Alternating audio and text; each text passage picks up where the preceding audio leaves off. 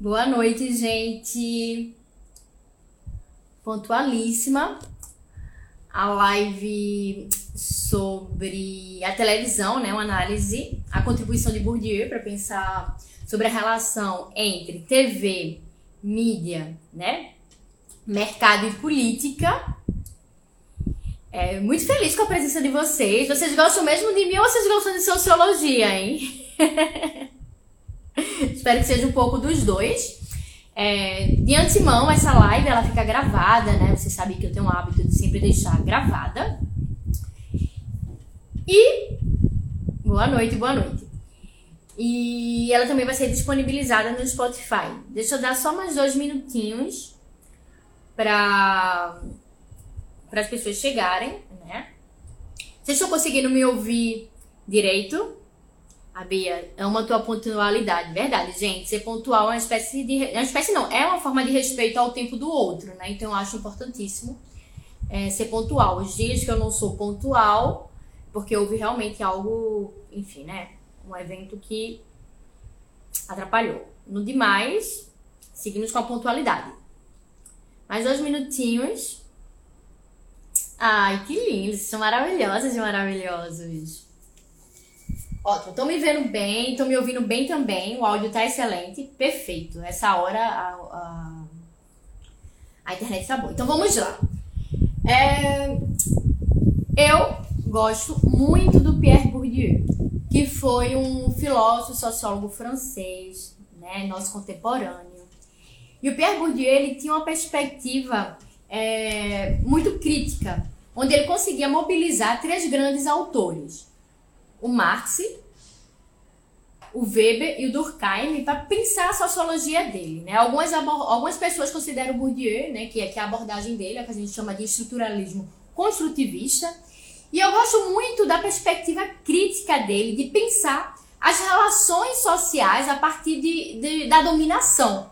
Então eu digo assim, se eu tivesse que definir é, o Pierre Bourdieu, eu diria que ele é o filósofo, só, filósofo não, que ele, enfim, ele, recusava esse, esse, título, mas que ele, que ele é um sociólogo da dominação, né, onde ele se encarregava de investigar como acontecia os mecanismos de, de dominação. Eu vou desativar os comentários, tá, para vocês prestarem atenção no que eu falo e não no que as pessoas estão escrevendo. E esse livro sobre a televisão, para mim é um livro importantíssimo. O Pierre Bourdieu ele dizia que a função do cientista social não era de ser um profeta, né, de fazer análises rasas do que estava acontecendo. Ele se colocava enquanto um trabalhador das provas, ou seja, aquele que ia em busca de provas. Ele defendia muito uma perspectiva é, mais positivista mesmo de fazer ciência, sabe? Ele estava ele tava encarregado de mobilizar o método científico para interpretar a realidade no qual nós vemos. E eu acho é, importantíssimo que a gente continue fazendo uso do método científico para interpretar a realidade. É por isso que eu resolvi compartilhar um pouco dessa obra aqui com vocês, para a gente pensar. Nós também acabamos sendo feitos de patinhos diante dessa realidade, né, como é que nós somos manipulados em nome de uma lógica de mercado. O Pierre Bourdieu, nessa obra, né, é, deixa eu dizer para vocês, quando a gente faz um trabalho científico, é necessário que nós tenhamos uma questão problema, uma questão que nós iremos responder ao longo do nosso trabalho. É, filósofos e sociólogos, é, como Pierre Bourdieu, tinha esse hábito, né? Isso já que faz parte do pensamento científico, a gente respondeu a questão problema. Então a questão problema que vai, que vai situar a obra do Pierre Bourdieu sobre a televisão é a seguinte: como o campo da televisão é estruturado e como ele afeta a sociedade. Para responder essa questão, a gente primeiro precisa definir o que é o Pierre Bourdieu, que é esse sociólogo que vai investigar sobre essas relações de dominação, ele vai dizer que o campo ele é um espaço socialmente estruturado. Um espaço socialmente estruturado é um espaço que tem leis próprias. Tá? Vamos imaginar é, um time de futebol. Perfeito, eu adoro essa, essa metáfora, né? Um, é, um time de futebol, um jogo, né, de duas equipes de futebol, eles são socialmente estruturados, metaforicamente falando. Por quê? Porque eles têm leis próprias, a gente sabe quais são as regras dos jogadores, a gente sabe qual é a posição que, eles, que, ele, que ele vai ocupar dentro do campo, é, eles sabem o que é que eles vão ter que fazer, né? E o objetivo dessas duas equipes né, de futebol é vencer o jogo. Então isso é a relação de dominação. Nessa relação de dominação que tem leis próprias, né, que vão influenciar no comportamento dos atores, das pessoas dentro desse campo, é também uma relação onde há dominantes e dominados. Isso é um campo, isso é um campo de poder. Esse é um conceito chave dentro da obra do Pierre Bourdieu. E aí, o Pierre Bourdieu ele vai dizer que a televisão, que a mídia é um campo. Ora, percebamos a, as TVs abertas, né? A gente tem o quê? A gente tem a Globo, a gente tem a Record, a gente tem o SBT, a gente tem a Band, a gente tem vários canais televisivos. Esses canais televisivos, eles estão fazendo o quê? Disputando audiência, né? Com qual propósito se disputa audiência? Eu vou deixar aqui, deixa eu abrir só os comentários porque eu quero ver se vocês são, são capazes de responder, né, também. Qual o propósito de disputar audiência? Vamos ver se vocês são afinados e afinadas na pegada crítica. Vamos lá, um minutinho para responder. Qual o propósito desses canais televisivos de disputarem audiência? O lucro, é óbvio, né?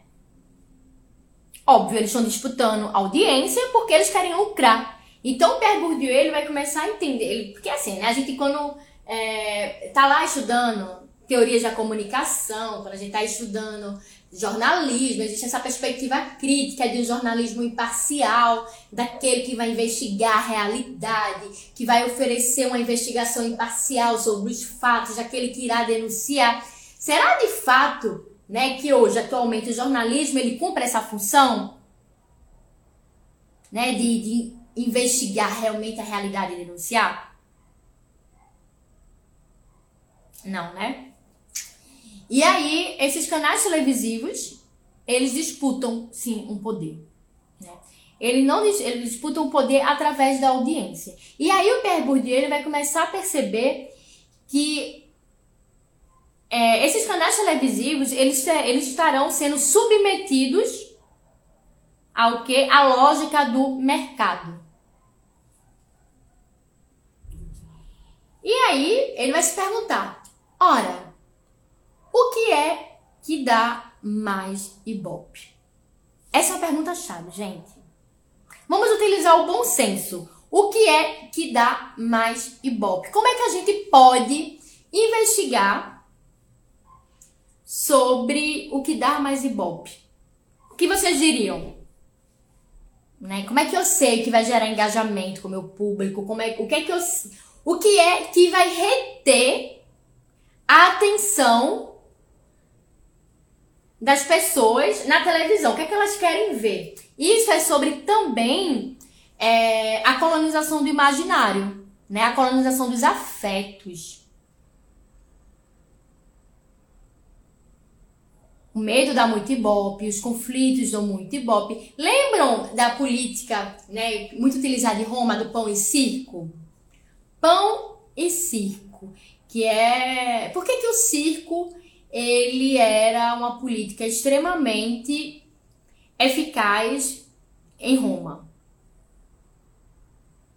Os gladiadores. Percebam que, cara, é tão, é tão louco a gente perceber que Tantos séculos se passaram e continuamos nesse mesmo mecanismo, né? De estar tá lá numa grande arena para ver pessoas se degladiando.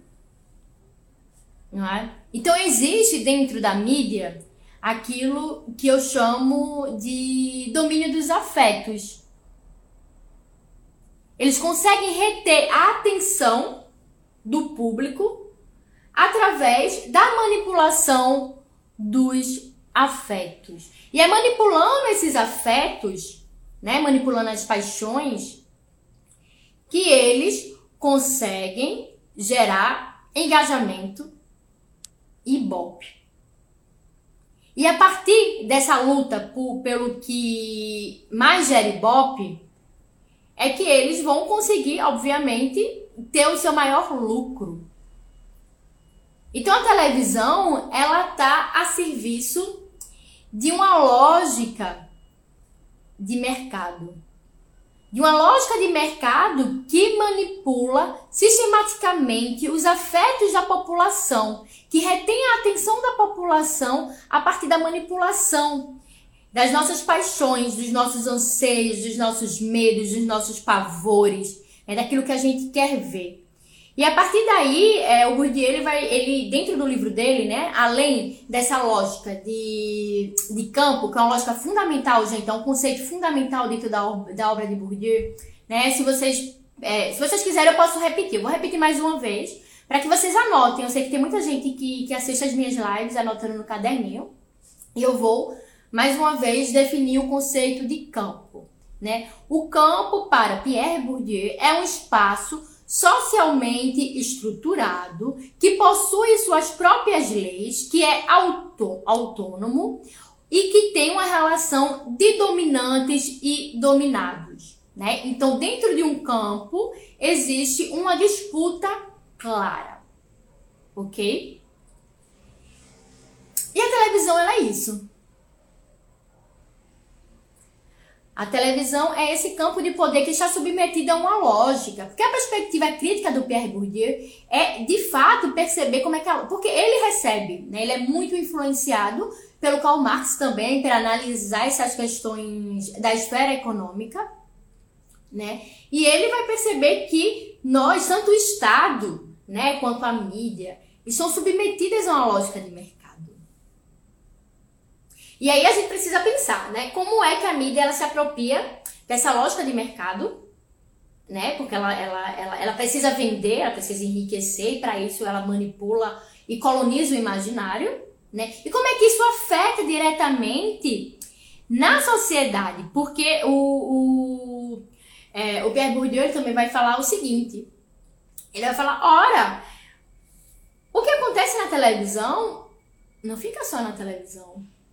E aí que ele mobiliza mais uma vez um outro conceito dele, que é o conceito de poder simbólico. Vocês conhecem esse conceito, né? Quando eu falo assim, poder simbólico, o que seria o poder simbólico? Na psicanálise, e eu tô vendo que o que o Bruno tá aqui presente, né, do sintoma, o Lacan, ele vai dizer que, que, que, que nosso consciente é constituído do real, do imaginário e do simbólico. Né? E eu, particularmente, percebo uma aproximação muito grande entre a sociologia do Pierre Bourdieu e a psicanálise. Quando eu falo de colonização do imaginário, né, estou falando do que? Da colonização do inconsciente. De construir imagens né, que serão absorvidas pelo nosso inconsciente e que irão afetar decisivamente no modo como a gente se relaciona com a realidade. Vocês conseguem perceber, né, como é que funciona? E aí o Pierre Bourdieu vai dizer o seguinte, ele dizer, olha, a televisão, ela é de fato um instrumento poderoso e muito decisivo no funcionamento da sociedade, porque ela é detentora de um poder simbólico. Que poder simbólico é esse? O de interferir na visão de mundo, né? Ou de construir uma visão de mundo que vai afetar diretamente no mundo. Esse é o poder da televisão. O de construir, né, no nosso imaginário social, uma visão de mundo. E de fazer com que a gente reproduza essa visão de mundo. E para isso é muito louco né, como a, como a televisão, ela mobiliza a questão do entretenimento, tanto que a crítica que o Pierre Bourdieu ele vai fazer, né, vai dizer, olha, há muito tempo os jornais, né, se é que eles assumiu esse papel, é, são apenas investigadores, né, e denunciadores de uma realidade e tal. Hoje, é, o telejornal ele assume né, essa postura de entretenimento. E aí a gente volta para a política do pão e circo. Por que será né, que o entretenimento ele, ele tem uma influência tão grande na, na colonização do nosso imaginário? Vou fazer essa pergunta a vocês, tá? Eu vou, vou ver se vocês conseguem mobilizar é, o senso crítico de vocês para me responder isso. Por que é que o entretenimento ele tem um poder tão grande na, na, na produção do nosso imaginário? Né? Esse entretenimento da televisão. Vocês são capazes de responder?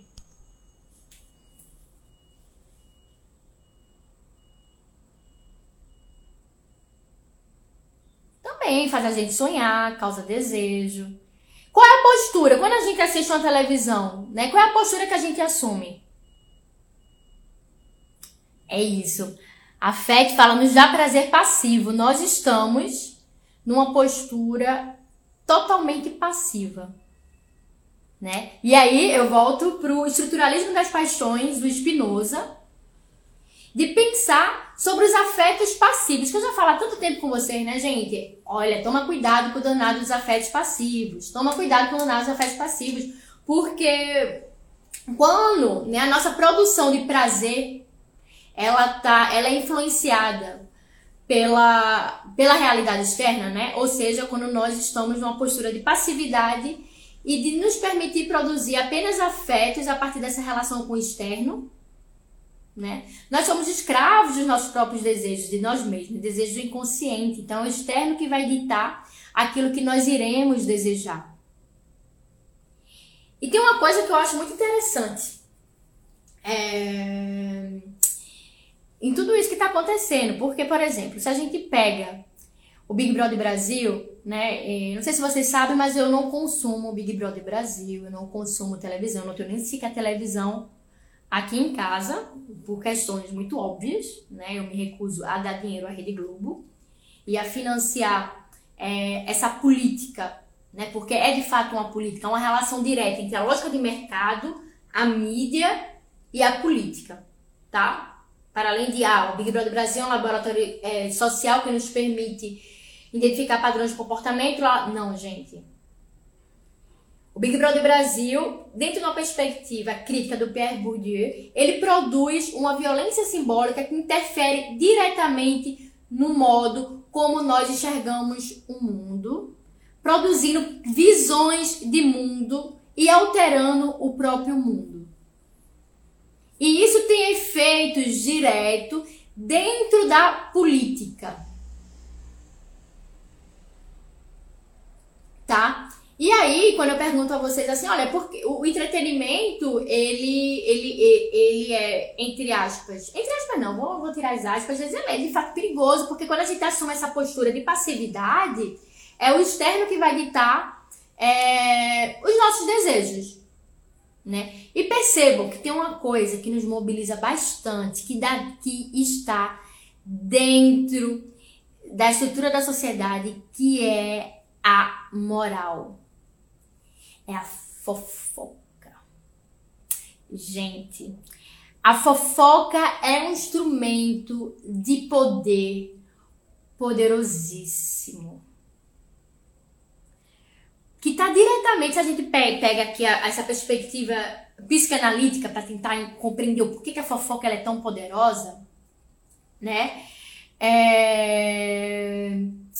A fofoca ela nos coloca nessa postura de avaliador do outro.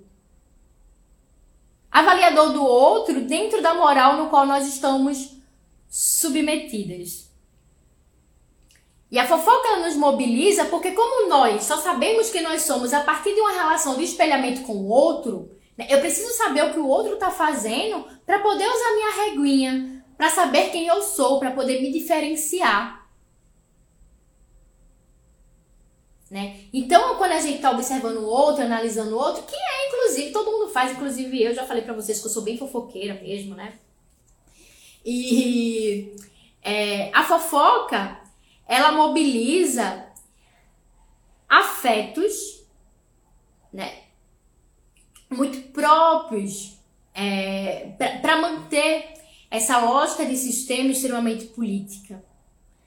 E quando eu falo dessa lógica de sistema extremamente política, é que é preciso manter uma certa coesão social para que as pessoas possam agir conforme os interesses da lógica do mercado. Né?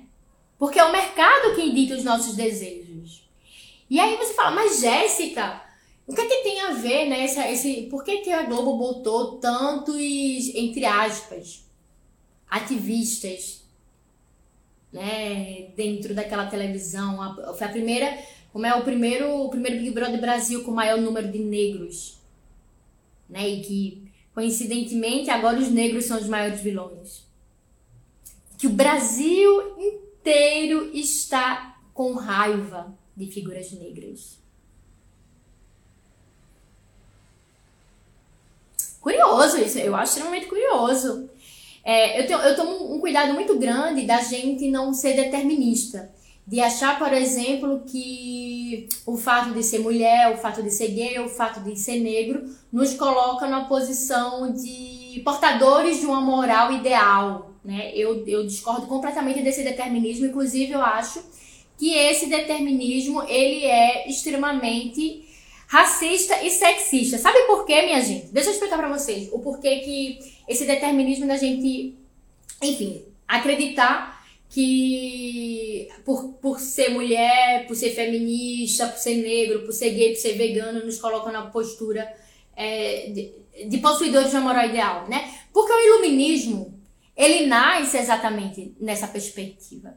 Né? Os filósofos iluministas, né, como Rousseau, o Hobbes, essa galera toda, ele, eles vão dizer o seguinte, eles vão dizer, olha, a razão ela tem que ocupar um espaço central no pensamento, né? Então, a razão era, era, era essa grande luz que todos deveriam valorizar. No entanto, apenas um grupo era possuidor da razão, que eram homens brancos.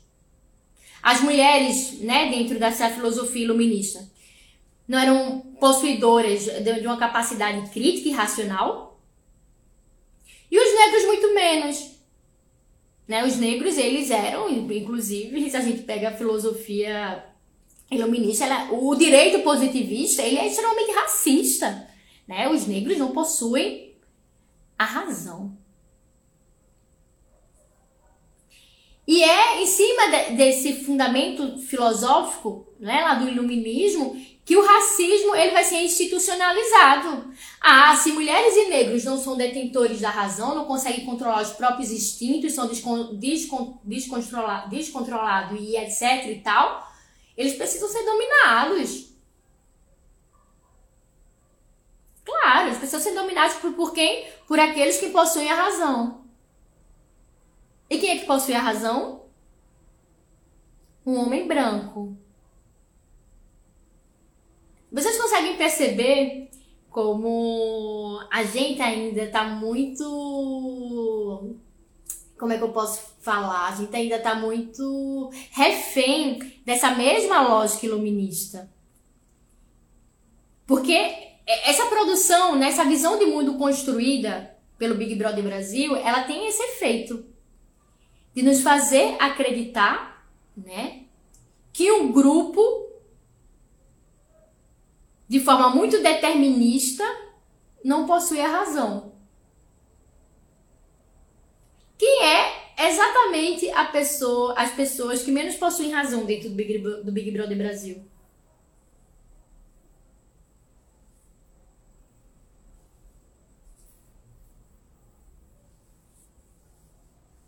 Como é que vocês pensam que isso vai afetar a sociedade? Falando, já que, obviamente, que a TV, ela produz uma visão de mundo. Vou repetir mais uma vez. Como é que isso afeta? Né?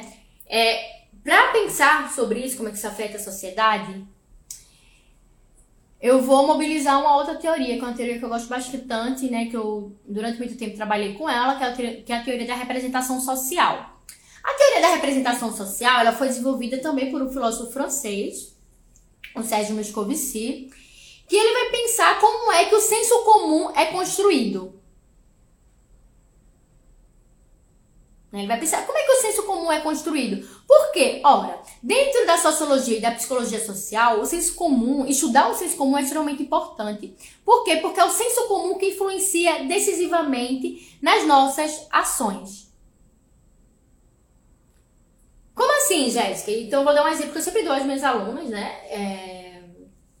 E eu vou dar aqui a vocês. Imagine que vocês é, cresceram numa família que dizia o tempo todo que cachorros eram, eram animais extremamente é, perigosos, né? Eu acho que é um exemplo bem didático. Se você cresce achando que animais são extremamente, que cachorros são animais extremamente perigosos, qual vai ser a sua reação ao ver um animal como cachorro? É de medo. né? Se eu cresço dentro de uma família que acha que cachorros são animais perigosos, quando eu ver um cachorro, eu vou ter medo do cachorro. Ou seja, o meu afeto, né? Aquilo que eu sinto, a minha emoção, ela vai ser diretamente influenciada por um julgamento de valor que vai afetar decisivamente no modo como eu me relaciono com o outro, minha gente. Então a TV, ela cria um juízo de valor.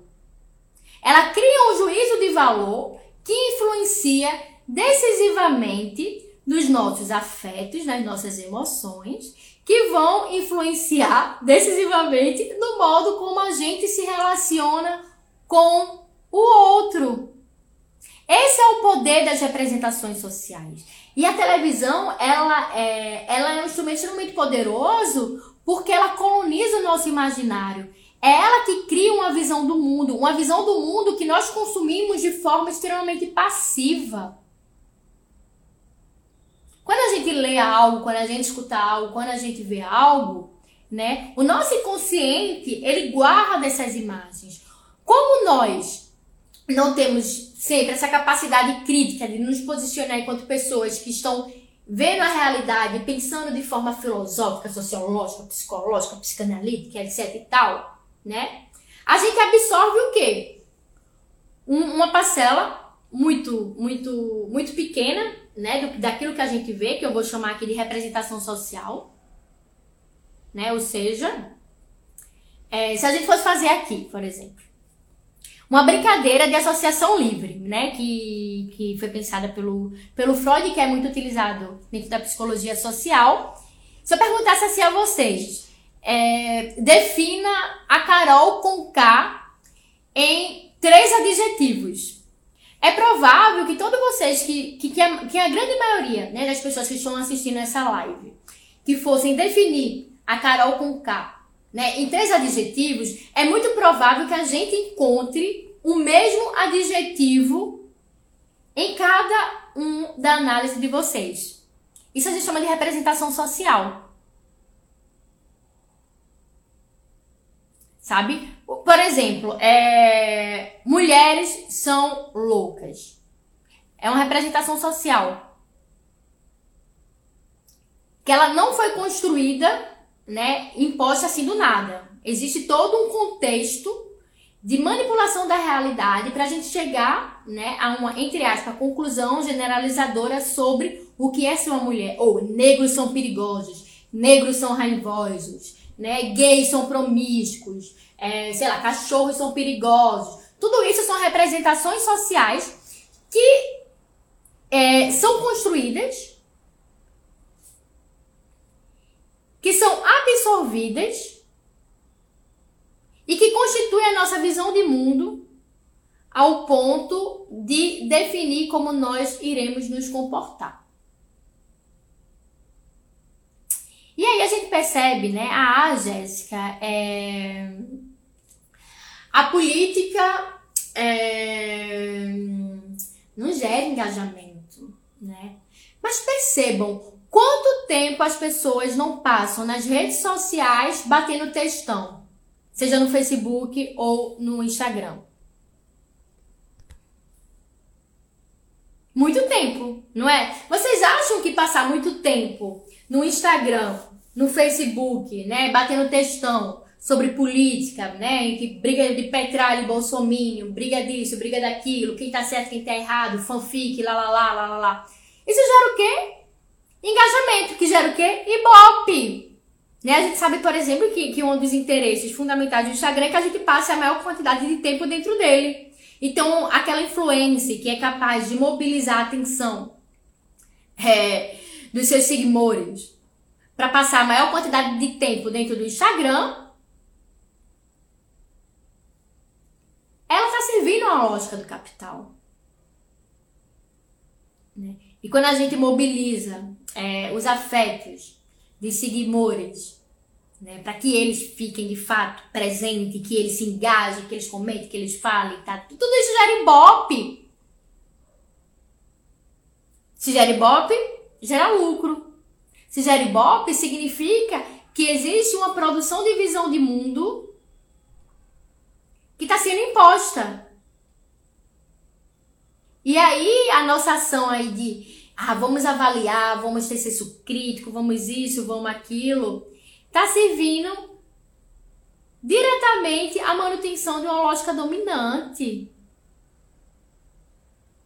Não existe, gente, é, revolução televisionada. Não existe isso de, ah, mas porque eu estou aqui numa postura crítica analisando o Big Brother Brasil, né, para que vocês entendam como é que funciona a sociedade.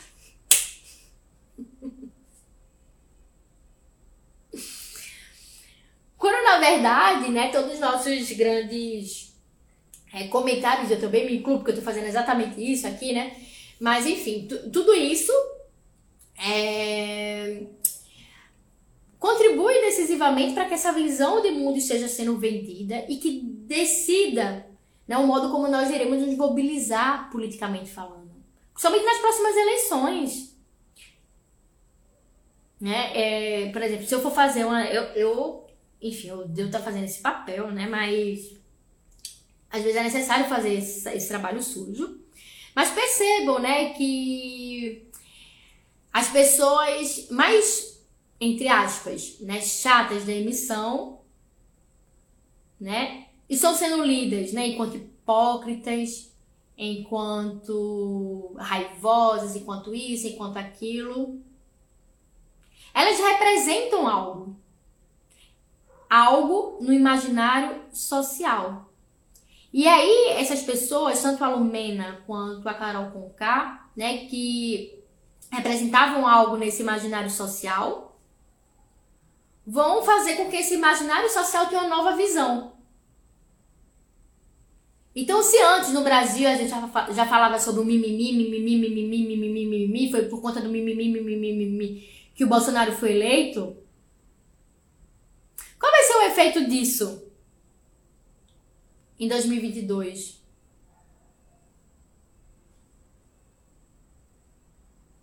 É verdade quando a gente fala que é muito difícil que não, não que é muito difícil ter um movimento político que não tenha contradições. Isso é impossível porque nós seres humanos somos seres contraditórios, né? Óbvio que todo movimento político tenha contradições.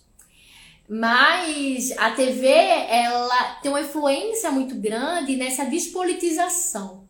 E as redes sociais também. Dentro da ciência política, quando a gente fala de politização, a gente estabelece alguns critérios. Como é que eu, enquanto cientista política, posso medir é, a ação política do outro, na, da sociedade? Então, os critérios que a gente tem é participação em partidos, em organização social, em sindicatos. Então, a gente vai medir né, um militante, por exemplo, a partir desses critérios.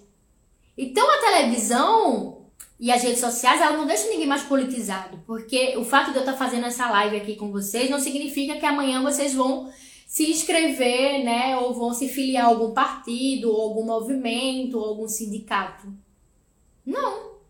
Vocês podem estar, obviamente, adquirindo conteúdo que pode possibilitar a construção de, um, de, um, de, uma, de, um, de uma perspectiva crítica, mas isso não significa dizer que vocês estarão mais politizados depois de consumir essa live ou conteúdos no Instagram na televisão.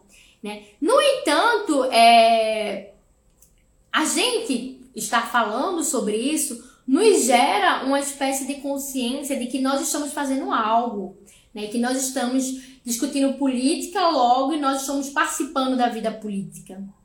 É a grande piada da democracia representativa, na verdade. Né? Da gente achar que o fato de discutir política no Instagram ou no, ou no Facebook nos torna mais politizados, não nos torna. E a televisão, a Globo, ela sabe disso. Ela sabe disso, ela sabe que to, to, toda essa crítica né, que a gente tá fazendo a respeito do comportamento do, do ativista das redes sociais, né, ou daquele que, enfim, etc e tal, é, não gera uma certa politização. Não, não significa dizer que amanhã o movimento negro terá mais adeptos que estarão dispostos a construir um movimento menos controverso ou menos contraditório. Nem que o movimento feminista terá mais adeptas que estarão dispostos a construir um movimento menos controverso e menos contraditório. Percebem? Mas isso gera em nós essa, fal essa, essa fal falsa percepção. E perceba, é tão doido isso, né? Que eu, eu só acompanho é, o Big Brother Brasil pelo, pelas redes sociais mesmo. Pelo que vocês falam, enfim. E eu percebi algo que, que, que as duas figuras, né? O macho branco, heteronormativo, é que por incrível que pareça, eles, eles são representados como aquelas pessoas. Olha, percebam, eles são politicamente ignorantes, mas percebam como eles são pessoas boas, né? Eles não estão fazendo mal a ninguém. Né? Quase um Bolsonaro, rapaz. Sabe quando a, aquela atriz, a Suzana, a Suzana Vieira não, como é? A Regina Duarte, ela fala, nossa, mas eu conheci o Bolsonaro ele é uma figura tão boa, eu não sei porque as pessoas acham que, que, ele, é, que ele é isso ou aquilo, ele lembra até o meu pai, ele é apenas um tiozão, né? Ele é apenas um tiozão. Então, é, essa imagem que é vendida é uma imagem politicamente construída politicamente construída que afeta diretamente nessa organização social ao ponto de manter as estruturas de dominação intactas.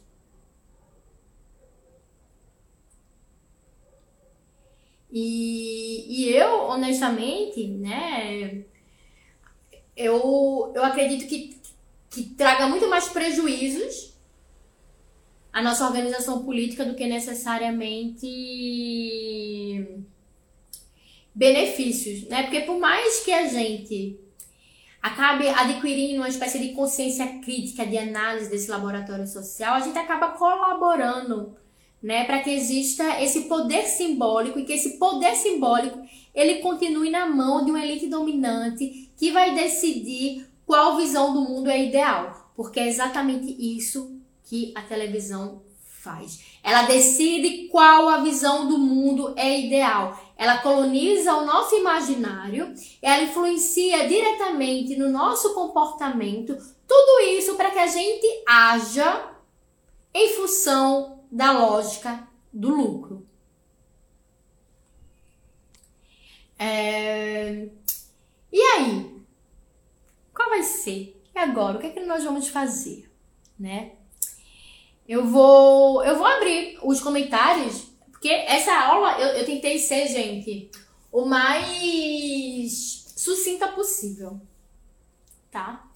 Porque o que me interessa é que vocês consigam pegar de forma direta e objetiva o que a televisão ela, ela representa, né? Ou seja, ela está sendo submetida à lógica de mercado, isso é fato. E ela afeta decisivamente também na, na política, porque a televisão é um campo de poder, logo um campo de disputa.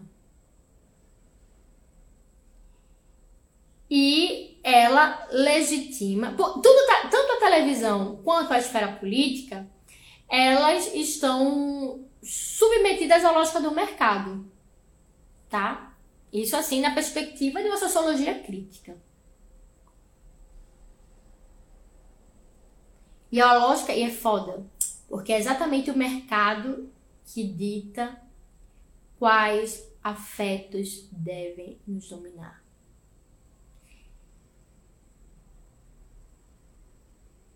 E só para fazer mais, mais, é, mais algumas críticas, né? E aqui eu já saio dessa perspectiva de uma crítica mais sociológica e política, né? Porque quando, quando, quando eu tô fazendo isso, quando eu falo essas coisas, gente, eu não tô aqui querendo dizer as pessoas que assistem o BBB são alienadas, lá, lá, lá, lá, lá. Não, não é isso. Né? Inclusive, eu acho a alienação algo muito importante também, né? A alienação, ela pode e ela é fundamental para a saúde mental. Preciso saber se alienar corretamente. Né? Preciso saber que há tempo para tudo. Né? Que, que a gente está nessa, nessa postura extremamente crítica o tempo inteiro, o tempo inteiro, o tempo inteiro, não é, é positivo para nossa saúde mental. Né? Eu acho, não acho que, mas é necessário que a gente saiba, inclusive, escolher como nós iremos nos alienar né? É, mas outra coisa também que me surpreende é, é, perceber o quanto nós somos reprodutores de uma violência simbólica que nós é, mesmo criticamos. Porque escolher é, é foda, eu não curto o bode expiatório. E a gente tem uma tendência muito grande a escolher bodes expiatórios, a escolher aquela pessoa que vai representar todo o mal, né, que nós devemos combater. Então o Brasil agora já tem a representação do todo mal. Que é a Coreia Conká. E a, e a. Como é? Ludmilla, não? Como é o nome dela? Lumena. Lume, enfim. É, que são a representação do mal que devem ser combatido. Tá todo mundo com ranço, com raiva, com ódio. Né? E vai todo mundo, obviamente, cancelar. Porque eles são putos, porque tem alguém, porque elas estão agindo com postura, postura de cancelador. Quando na verdade é foda, porque assim, eu, eu me vejo hoje em dia muito próxima do budismo, sabe? Eu digo que o, que o budismo é o grande alento do meu coração, tanto o budismo quanto o estoicismo. E aí eu, eu, eu vejo o quanto tudo é tão ilusório, né, gente? Sabe? Quando a gente percebe a realidade tal qual ela é, quando a gente consegue educar, né, o modo como a gente se afeta e é afetado, é, a gente percebe que tudo é muito ilusório. Então, por exemplo, eu vejo pessoas em sofrimento. De fato, assim, eu vejo pessoas em sofrimento, pessoas inseguras, pessoas com puta medo da rejeição, pessoas, enfim, né? Todos esses afetos que nos mobilizam. É... E, e, e, o quanto é triste né, perceber essa angústia humana gerada e alimentada por uma lógica do capital. É triste, de verdade. Perceber o quanto Inclusive nós nos deixamos nos levar por isso. É tão ilusório, gente. É tão, tão ilusório. Né? Então, vocês têm alguma, alguma dúvida né, que vocês queiram colocar aqui, aqui enquanto perguntas para a gente discutir um pouco mais a respeito da obra do Pierre Bourdieu, né, que eu tentei resumido de uma forma bem, bem acessível para vocês, apesar do Bourdieu ser um cara extremamente prolixo, né? E além de prolixo, não é fácil ler o Bourdieu. Então eu, eu de fato tentei tornar acessível e se eu não conseguir, eu peço desculpa de antemão. Mas eu abro aqui o espaço para que vocês possam lançar suas perguntas, né, a respeito dessa obra. E se ninguém tiver, eu vou fazer um grande resumão, né? Um grande apelo também. É que sejamos mais. não mais críticos. A, a crítica também é importante, tal qual a leveza. Perceber que tudo é ilusão. Né? Nós não temos o, o domínio e do controle do. A gente não tem um domínio sobre o comportamento do outro. né? E essa nossa postura de, de juízes, né? Olha, é, eu tenho um certo ranço dessa postura de, de juiz, né? De estar tá lá analisando o comportamento do outro, editando e tal e tal, sem entender dentro de um, de um contexto mais global mesmo, sabe? É importante que a gente, a gente entenda que existe um estruturalismo das paixões, que as nossas paixões são socialmente construídas, tá? E aí, quando a gente utiliza uma pessoa enquanto bode expiatório, a gente acaba tirando a responsabilidade das nossas próprias mãos. Né? A responsabilidade, inclusive, uma autocrítica sobre quem nós somos. Porque já que o outro é o algoz, já ele representa tudo que eu sou contra, é ele que eu devo combater. E não combater aquilo que eu vejo nele e que existe em mim também. É... Jéssica, poderia falar um pouco sobre o porquê são selecionados participantes a programas tipo BBB que são vistos quanto militantes? Olha, a minha, é, enfim, a minha, eu não vou dizer opinião, porque não é opinião, é a minha, a minha perspectiva, né, é que, gente, disputas políticas têm gerado um puta de um engajamento. Percebam que as pessoas passam muito tempo nas redes sociais batendo bocas umas com as outras, né, e que é do interesse do Ibope reter a atenção das pessoas. Se essa discussão né, essas discussões geram engajamento, que geram a retenção da atenção do outro, porque nos coloca na postura de eternos julgadores. Ah, o outro tá falando tá certo, o que o outro tá falando tá errado, isso, aquilo, aquilo. Tudo isso, gente, eu falei, a, a fofoca é um instrumento de poder, né, extremamente importante para a manutenção de uma lógica social. Por quê? Porque, olha, se eu tô aqui nessa minha postura, né, de analisadora do comportamento individual do outro, que vai dizer o que o outro deve fazer ou não deve fazer, se o que ele faz é correto ou não é correto, isso ou aquilo, e todo mundo age assim, todo mundo, tá? Todo mundo age assim. É, isso retém muito a minha atenção. E nas redes sociais está todo mundo fazendo isso.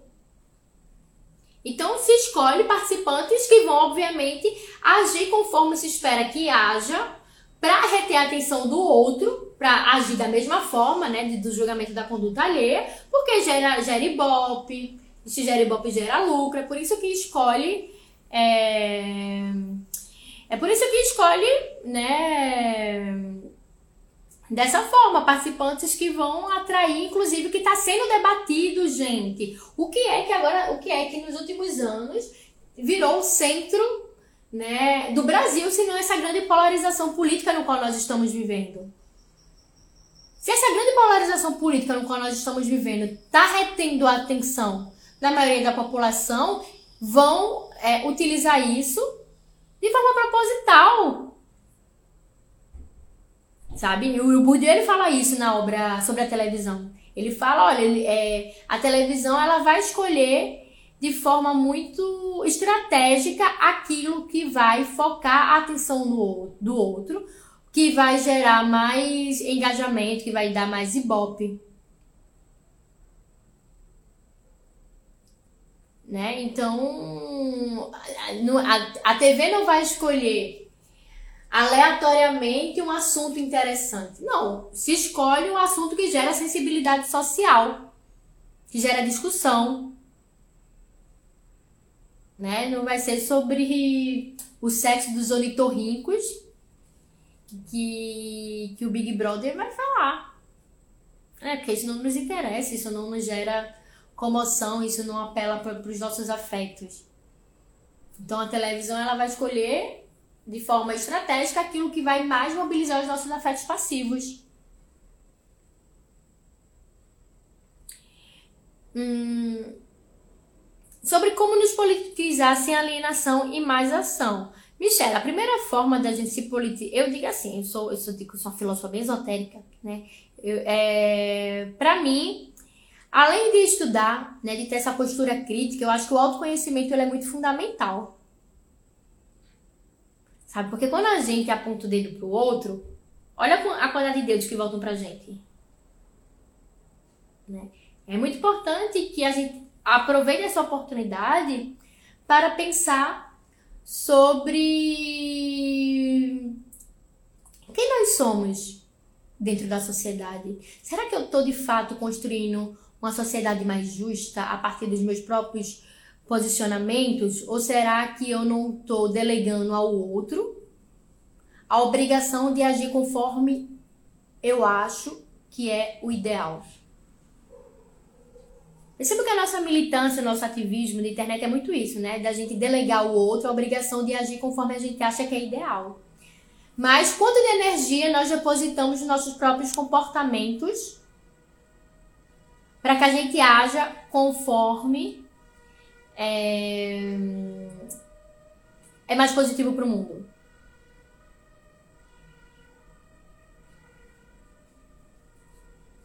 Né? Eu digo, cara, de, de, de, todos esses meus anos, assim, tanto de, de militância, porque eu de fato sempre me organizei socialmente, sempre participei de partidos, sempre fui ativa em sindicato, em grupos sociais, etc e tal. É, eu já tinha percebido isso há muito tempo. E foi inclusive isso que me levou para a filosofia. De perceber que as pessoas elas estão querendo construir um novo mundo sem passar necessariamente por si. Tô sempre delegando pro outro a obrigação.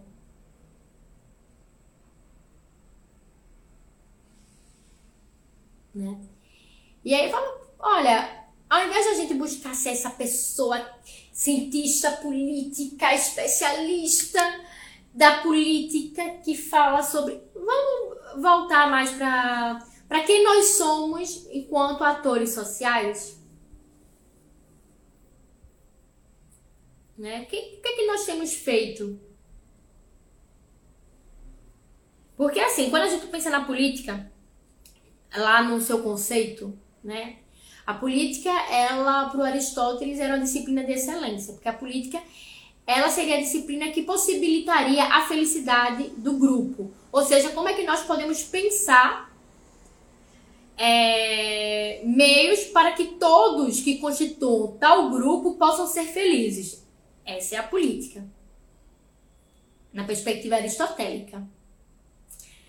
A ética, né? Ela, ela é também considerada enquanto uma disciplina de excelência, ela é, ela é ciência da felicidade. Por quê? Porque a ética vai pensar quais né, leis podem possibilitar a conquista da minha felicidade plena. E uma vez que eu conquisto a minha felicidade plena, né? E quando eu falo da conquista da felicidade plena, eu não falo de uma conquista egóica. Eu falo de, de, de uma conquista baseada numa ação virtuosa, assim, sabe? Do bem. Porque a ética, o objetivo da ética é conduzir o ser humano ao amor do bem. Né? Eu ajo eticamente quando eu ajo por amor ao ideal de bem. E uma vez que eu que eu acho o ideal de bem, né? E que eu me movimento em direção a esse ideal de bem, eu estou contribuindo para a felicidade do grupo. Né? Então eu digo, olha, é, você pode entender tudo sobre partidos, sobre produção de ação pública, sobre conjuntura política nacional e internacional, sobre mercado, sobre economia, você pode entender tudo. Né? Mas se você não entender de fato que a ética, que a busca pelo ideal do bem dentro das próprias ações, ela é fundamental para a política, você não vai ser politizada.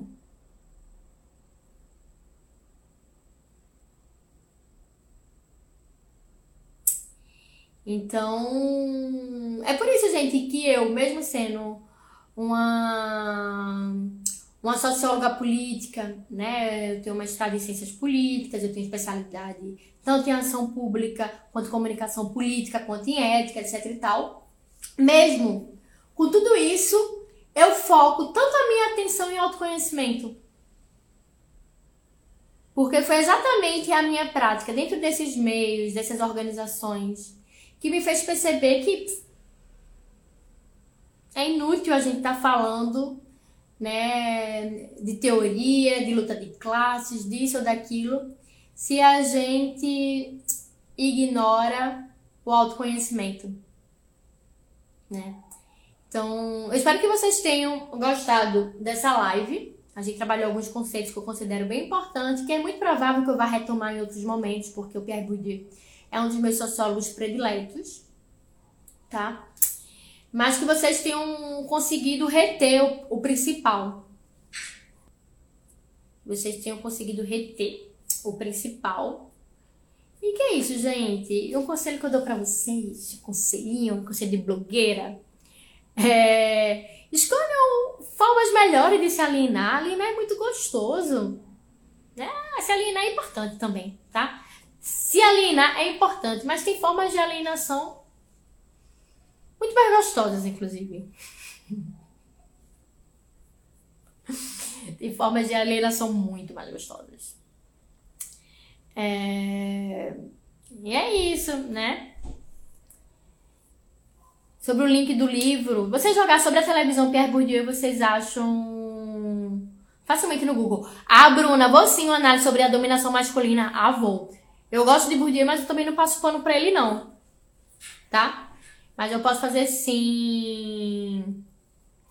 Elisa, se alienar além não é alienação, não, gata. Se alienar além, se alienar além é um saco. Ninguém se aliena em não. O bom é se alienar de outras formas. Eu vou fazer um curso com vocês. Aprenda a alienar com Jéssica Miranda. Dá uma dica de alienação boa. Olha, alienação boa. Reunir os amigos para dançar um, um, pagodinho, tomando uma cerveja uma alienação bem gostosa. Inclusive a minha predileta. É isso. Então, ó. Quem quiser comigo, vamos se alienar tomando uma cerveja, ouvindo um pagodinho. É uma delícia. Tchau, gente. Eu me despeço de vocês e até a próxima live. Espero que vocês tenham gostado dessa, tá? Beijo, beijo. Tchau.